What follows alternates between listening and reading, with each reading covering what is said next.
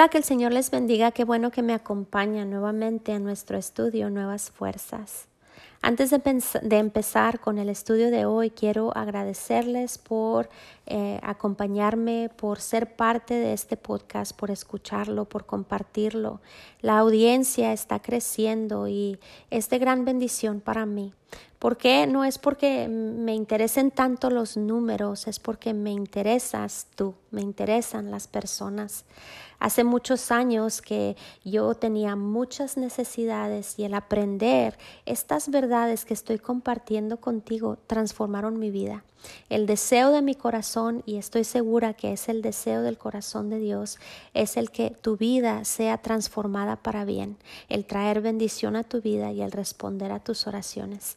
Si te ha sido de bendición el estudio, compártelo con otros. Hay gente a tu alrededor que necesita conocer a Dios, que necesita conocer a profundidad la verdad de la palabra de Dios, sus promesas. Compártelo.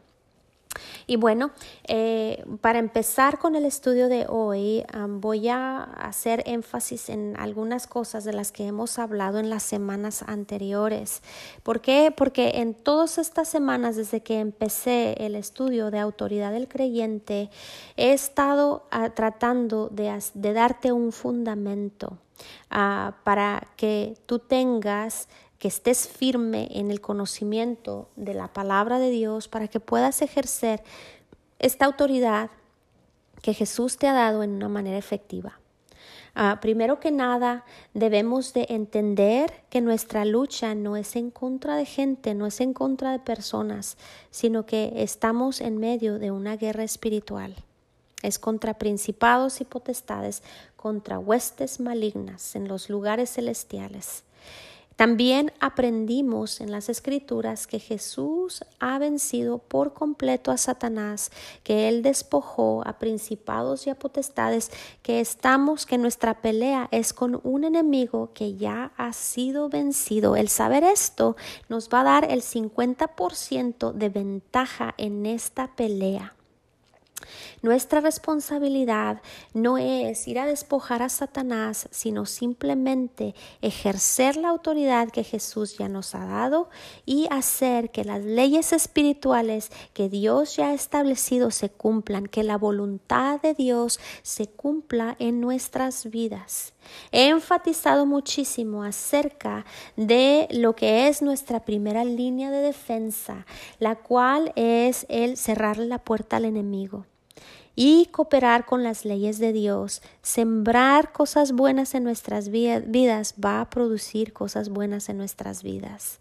Hablar palabras de vida, hablar palabras de fe, hablar palabras de victoria, esto va a producir en nuestras vidas bendición. También te he mostrado ¿Cuál es la manera correcta de orar por los incrédulos? No se trata de encerrarnos en, en, un closet y de reprender al demonio, sino que se trata de compartir el Evangelio. Fe viene por el oír y el oír por la palabra de Dios. Y Jesús dijo que al conocer, al nosotros conocer la verdad, es la verdad la que nos hace libres. El orar, sí, es importante orar por, las, por, por los incrédulos, es importante orar por otras personas, pero nuestra oración es como estar echándole agua a una semilla que ha sido plantada. La semilla de la palabra del Evangelio debe de ser sembrada para que produzca vida en las personas. Y bueno, hasta ahora ya has de estar pensando, bueno, ¿cuándo es que Raquel va a hablar acerca de atar y desatar, acerca de reprender al enemigo? Bueno, esto es el día de hoy.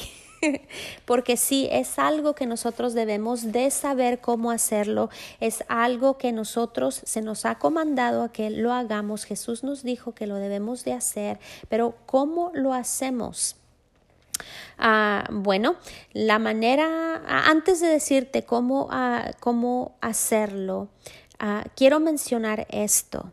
Porque yo creo que la semana pasada, el estudio de la semana pasada fue muy poderoso Y si, si tú ahorita ah, ah, escuchaste el estudio de la semana pasada y te diste cuenta de que muchos de los problemas en los que ah, estás ahorita metido, muchas de las circunstancias que estás viviendo ahora, esa causa de haber sembrado la, la semilla incorrecta a causa de acciones que tú hiciste, que le abrieron la puerta al enemigo acerca de, de haber estado hablando en contra de las promesas de Dios, en contra de la obra de Jesús, Ah, quiero decirte que lo único que tienes que hacer es reconocerlo y decirle al Señor, perdóname por hablar palabras contrarias a tu palabra, perdóname por sembrar cosas en mi vida que han traído esta destrucción, me arrepiento. La palabra arrepentirse en griego simplemente significa el darse la media vuelta y empezar a caminar en la dirección contraria, en la dirección opuesta en la que íbamos. Si tú haces una oración sincera de esta manera, quiero que sepas que la misericordia de Dios está disponible para ti Cree en tu corazón que Jesús te limpia de toda injusticia y que es borrón y cuenta nueva. Y así le estarás cerrando la puerta al enemigo. Pero también quiero mencionarte esto. Quiero que sepas que estoy segura de que vas a tener que hacer esto más de una vez en muchas ocasiones. Te aseguro que vas a meter la pata, te vas a equivocar, no vas a hacer todo perfecto.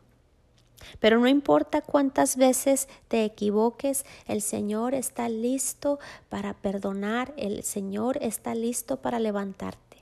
Esto yo lo veo como con nuestros hijos cuando están pequeños y apenas están aprendiendo a caminar. ¿Qué es lo que tú haces como mamá, como papá? bueno, lo empiezas a soltar, ¿no? Para que empiece a caminar y tu niño se cae, tu niña se cae al suelo y ¿qué es lo que haces? No le dices, oye, eres un idiota, no sirves para nada, jamás vas a aprender a hacer esto bien. No, un buen padre, una buena madre lo que hace es levantar a su niño y ponerlo nuevamente en pie para caminar y está ahí detrás de él, detrás de ella para seguirlo y ayudarle a caminar. Esta es la actitud de nuestro Padre Celestial. Él sabe que nos equivocamos y cuando caemos, Él está listo ahí para ayudarnos, para levantarnos y para animarnos a seguir adelante. Debes de tener paciencia. Si cometes errores, arrepiéntete y vuelve a la cobertura de Dios. Ciérrale la puerta al enemigo y permite que el Señor te ministre. En Primera de Juan, en el capítulo 1, en el versículo 9, dice ahí que Jesús nos limpia de toda injusticia, porque Él es fiel y justo. Esa es la única razón, no porque nosotros nos merezcamos todo esto, sino porque Él es fiel y Él es justo. ¿Y sabes qué? El Señor sabrá muy bien cuando eres sincero, cuando tú verdaderamente te arrepientes. Y Él también sabe cuando deliberadamente estás jugando con el pecado. Si decides jugar con el pecado, le estás abriendo la puerta al enemigo. Es tan simple como eso. Estás permitiendo que el enemigo siembre destrucción en tu vida y va a producir esa destrucción en tu vida. Ah, y, pero hay una manera en que nosotros podemos vivir libres de pecado y libre de condenación y yo creo que en, en las próximas semanas haré un estudio completo acerca de esto, pero ya me salí del tema. Volviendo a nuestro tema, una vez que tú le has cerrado la puerta al enemigo y te has sometido a Dios de acuerdo a lo que dice la palabra de Dios en Santiago, sométete a Dios, resiste al diablo. Ahora sí puedes resistir al enemigo y te voy a mostrar cómo es que lo puedes resistir para que lo veas huir de tu vida.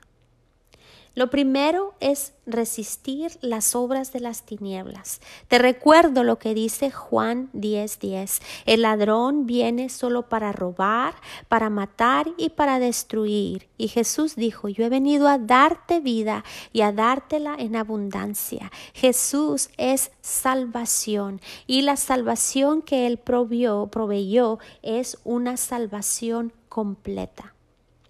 Si hay algo en tu vida que está robando, que está matando o que está destruyendo, tú tienes la responsabilidad de reprenderlo, de prohibirlo y de decirle no en mi vida. Dios no lo va a hacer por ti, Jesús no lo va a hacer por ti, esta es tu responsabilidad.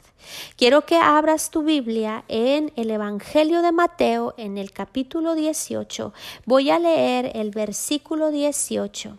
Aquí vemos este eh, otro desierto. Jesús dijo, desierto, desierto, desierto, desierto te digo. Y como lo he dicho en otras ah, instancias, lo que Jesús estaba tratando de decir aquí es que lo que te estoy diciendo es cierto. ¿Y por qué lo tenía que enfatizar? Porque es tan bueno que nos es muy difícil de creerlo. Pero esto es lo que Jesús dijo. De cierto os digo que todo lo que ates en la tierra será atado en el cielo y todo lo que desates en la tierra será desatado en el cielo. Les quiero leer este versículo de la Biblia amplificada clásica que me permití traducirlo porque habla a más profundidad y nos da una explicación más profunda. Jesús dijo esto, de cierto te digo que cualquier cosa que tú prohíbas y declares inapropiada e ilegal en la tierra debe de ser lo que ya ha sido prohibido en el cielo. Y cualquier cosa que tú permitas y declares apropiado y declares legal en la tierra debe de ser lo que ya ha sido permitido en el cielo. ¿Y cómo es que sabes qué es lo que ha sido permitido en el cielo y qué es lo que ha sido atado en el cielo? Es por medio de la obra de Jesús. Voy a hacer un ejemplo, voy a darte un ejemplo que, que yo creo que te va a ayudar a que, a que tú entiendas esto. Cuando tú oras con una persona para que reciba salvación, Tú sabes que Jesús no va a venir a la tierra nuevamente y va a ir a la cruz otra vez para llevar el pecado de esta persona en sí mismo. No, ¿qué es lo que tú sabes? Tú sabes que Jesús vino hace dos mil años, que Él obtuvo salvación para esta persona en la cruz del Calvario, que cuando Él fue levantado de la muerte, los pecados de esta persona fueron remitidos, fueron perdonados y lo único que estás haciendo es simplemente recibir la provisión que ya está lista y está esperando en los para que sea recibida, para que sea ministrada. Esto es precisamente lo que Jesús, de lo que Jesús está hablando. Voy a continuar con el versículo 19 y 20 de ahí de Mateo, que es lo que dice la palabra de Dios. Otra vez les digo que si dos de ustedes se ponen de acuerdo en la tierra acerca de cualquier cosa que pidan, les será hecho por mi Padre que está en los cielos. Porque donde dos o tres están congregados en mi nombre, ahí estoy yo en medio de ellos. Estos tres versículos, el 18, 19 y 20, se refieren a oración. Algo que quiero que pongas atención en la manera en que Jesús operó en la tierra. Él nunca oró por los enfermos en la manera en que nosotros comúnmente lo hacemos en la actualidad. Solo en una ocasión en la Biblia, en el libro de Santiago, se nos ordena a orar por los enfermos y no es en la manera en que lo hacemos la mayoría de las veces. Se nos ordena, orar por los enfermos y ungirlos con aceite para que sean sanados, para que sus pecados también les sean perdonados y para que sean sanados. No es una oración de qué será, será y a ver si sí, si sucede sí y si no sucede Dios dijo que no.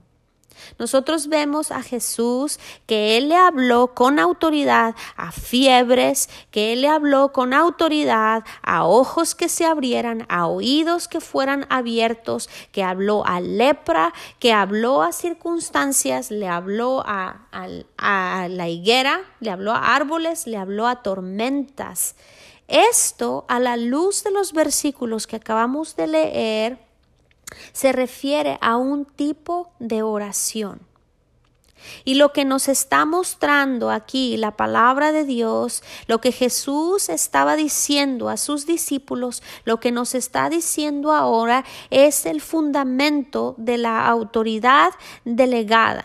Lo que atamos en la tierra es algo que ya ha sido atado o prohibido en los cielos y de la misma manera lo que desatamos en la tierra es algo que ya ha sido desatado o provisto en el cielo. Estos versículos nos muestran en este tipo de oración que no se trata de estarle pidiendo a Dios que haga algo, es saber que Dios ya ha provisto, que Dios ya lo ha hecho en la obra completa de la cruz y nosotros lo que estamos haciendo es abriendo un pasaje desde el ámbito espiritual al ámbito físico. Estamos ministrando lo que ya ha sido obtenido en el poder de la cruz, lo que está esperando ahorita en los cielos a ser ministrado en la tierra. Es donde aquí nosotros ejercemos autoridad y ordenamos las obras de las tinieblas a cesar y liberamos el poder de los cielos, el poder de Dios, el poder de la obra terminada de Jesucristo a ser manifiesta en nuestras vidas.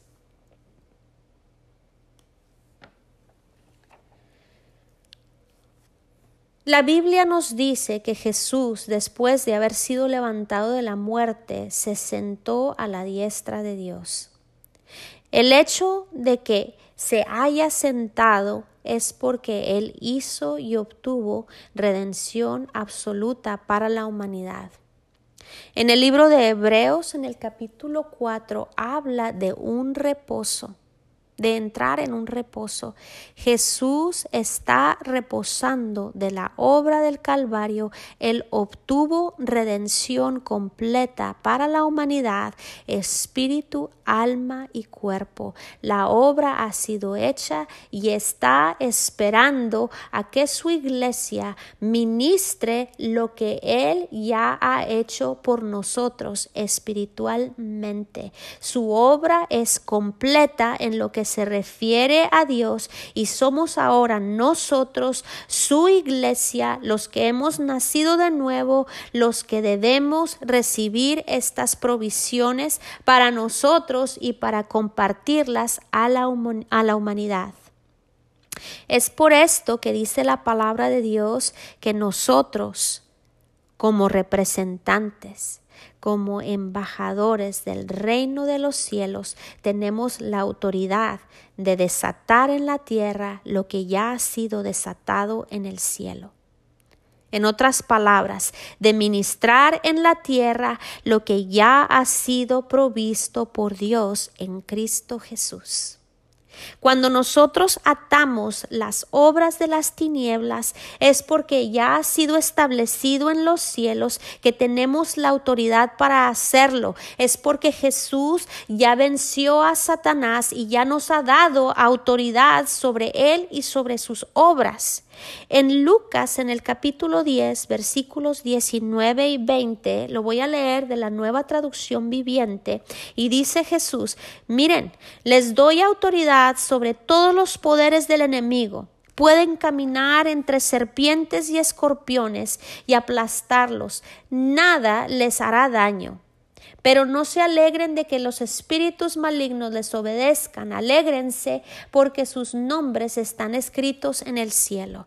Hay mucho que podemos aprender de estos versículos, de estas palabras de nuestro Señor Jesucristo. Lo que está diciendo, las serpientes son grandes, los escorpiones son pequeños, pero de cualquier manera tú tienes autoridad y nosotros tenemos autoridad sobre demonios, ya sean grandes o pequeños, tenemos autoridad autoridad sobre enfermedades, ya sean grandes o pequeñas. Jesús nos ha dado autoridad sobre estas para vencerlas. Y Jesús nos promete que al nosotros hacer uso de esta autoridad delegada, dice que nada nos hará daño.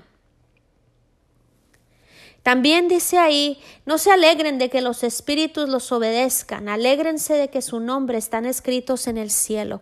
¿Por qué? Porque Jesús no quería que tuviéramos tanto énfasis, que pusiéramos tanto énfasis en las obras de las tinieblas. ¿Cuántas veces no escuchamos a personas que están atando y desatando y todo lo que hablan es acerca de lo que el diablo está haciendo esto y Satanás está haciendo esto y Satanás está haciendo esto? Lo que Jesús estaba diciendo, no le den tanta importancia al diablo. En lo que se deben de enfocar en que es que ustedes son hijos del reino de los cielos, son ciudadanos del reino de los cielos.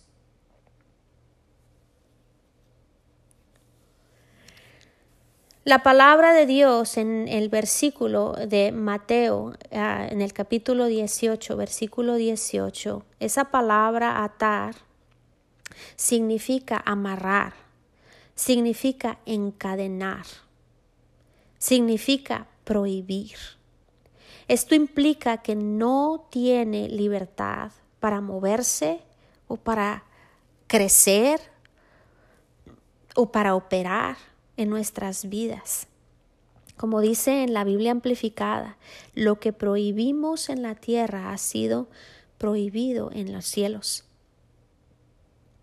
La palabra desatar de ese mismo versículo en el griego significa soltar, liberar, significa también disolver, significa quitar autoridad en precepto, en acción, significa declarar ilegal, remover los cimientos hasta que todo es destruido. Esto es lo que la iglesia ha sido autorizada y no solamente autorizada a hacer, sino que el Señor nos ha comandado a hacer aquí en la tierra. Nosotros somos los brazos, somos las manos, somos los pies de Jesucristo, somos el cuerpo de Cristo. De acuerdo a lo que dice Colosenses en el capítulo 2, 15, pongan atención, Jesús despojó. Él venció por completo a Satanás. Y es ahora la iglesia la que tiene la responsabilidad de hacer que Satanás y sus demonios obedezcan la voluntad de Dios, que dejen de traspasar, que dejen de quebrantar la voluntad de Dios para nuestras vidas. En Efesios, en el capítulo 3, el versículo 8 al 10, este es el apóstol Pablo y él está hablando acerca de que Dios le dio a él la tarea de anunciar a los gentiles, a los gentiles, esto es nosotros los que no somos judíos, que se le dio la tarea de anunciar el evangelio, las riquezas, las inescrutables riquezas de Cristo.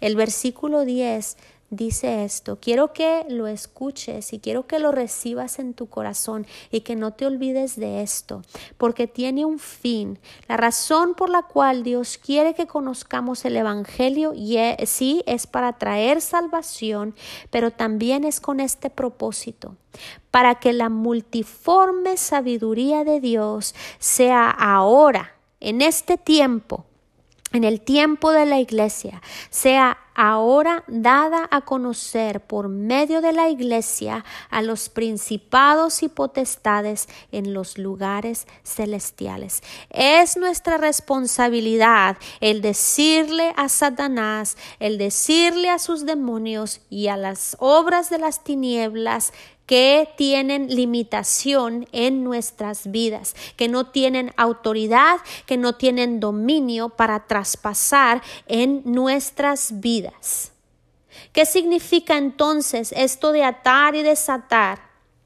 Cuando estamos atando, estamos amarrando, estamos deteniendo, estamos encadenando, estamos prohibiendo las obras de Satanás, el poder de Satanás en nuestras vidas. Cuando estamos desatando, estamos liberando el poder de Dios, declarando vida, declarando las bendiciones que Dios ha provisto para nosotros en esta tierra. Por un lado, el atar, estás atando, estás terminando con algo, estás terminando con las obras de las tinieblas y estás empezando algo, estás empezando a liberar las bendiciones de Dios, estás cerrándole la puerta a Satanás y al mismo tiempo, cuando estás desatando, le estás abriendo la puerta al poder de Dios a obrar en tu vida. Por un lado, estás encadenando a Satanás, estás prohibiendo sus obras y por el otro lado, estás desencadenando la unción, el poder de Dios que opere en tu vida.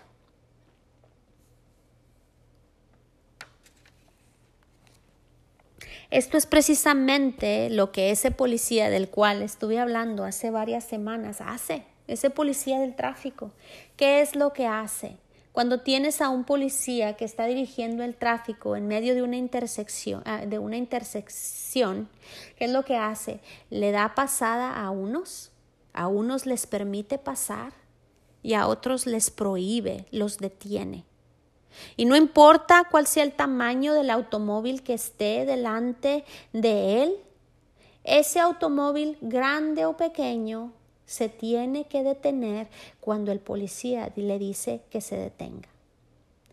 El otro automóvil se tiene que mover cuando el policía le dice que se mueva. Y esto es precisamente lo que nosotros hacemos cuando atamos y desatamos. Un ejemplo de esto es simplemente decir, Satanás, en el nombre de Jesús, ato tus obras en mi hogar, ato tus obras de destrucción, no vas a robar más mi provisión que proviene de Dios, no más entrarás en mi hogar con temor, con enfermedad, en el nombre de Jesús, comando que tú ceses, comando a que esa enfermedad muera, en el nombre de Jesús, prohíbo entrada en mi hogar a esa enfermedad enfermedad y al mismo tiempo liberas las bendiciones de Dios que Él provió para nosotros. Tú dices en el nombre de Jesús, desato, desato esa bendición en mi hogar, permito que la vida del Cristo fluya por la llaga de Cristo. Hemos sido sanados y esa vida fluya en mi cuerpo en el nombre de Jesús. Esa vida fluya en el cuerpo de mi hijo en el nombre de Jesús. Ato en el nombre de Jesús esos engaños del enemigo, lo que causan que mi hijo, que mi hija esté atado a drogas, esa drogadicción. En el nombre de Jesús yo reprendo y sea destruido el poder de las tinieblas sobre mi hijo, en el nombre de Jesús. Esto es algo que podemos y que debemos de hacer cada vez que Satanás asoma su nariz en nuestras vidas, en nuestros hogares, en nuestros hijos, con nuestros cónyuges, en nuestras finanzas, en lo que nos concierne. En vez de estarle pidiendo a Dios, esta es la autoridad que Dios nos ha dado. Algo que les recomiendo que hagan, vean en los evangelios cómo es que Jesús respondió a toda situación. Y nosotros debemos de ser imitadores de Él. La razón por la cual nosotros somos llamados cristianos es porque somos imitadores de Cristo. Empieza a hacer esto ahora mismo. En Gálatas 3:13 dice, Cristo nos redimió de la maldición de la ley. Si tú vas al libro de Deuteronomio en el capítulo 28, puedes leer todas las maldiciones de la ley a causa del quebrantamiento de la ley. Tú eres redimido y eso es lo que tú tienes el derecho legal de prohibir en tu vida. Y tienes el derecho legal de liberar las bendiciones, la bendición de Dios en tu vida. Esta es la obra de la autoridad. Amén. La semana próxima voy a estar hablando acerca de los límites de esta autoridad cuando nosotros oramos. Dios nos ha dado autoridad sobre Satanás, sobre demonios, sobre lo que es de la maldición de la ley, pero nosotros no tenemos autoridad sobre la voluntad de otras personas. Aquí está una clave del por qué a veces no vemos resultados en nuestras oraciones cuando estamos orando por otra persona. Nosotros no podemos forzar la voluntad de una persona. Pero bueno, de esto hablaremos la próxima semana. Espero que el estudio de este día haya sido de bendición. Ponlo en práctica, hazlo. Prohíbe a Satanás sus obras en tu hogar y libera el poder de Dios en tu vida. ¿Ok? Ok, bueno, nos escuchamos a la próxima. Que el Señor los bendiga.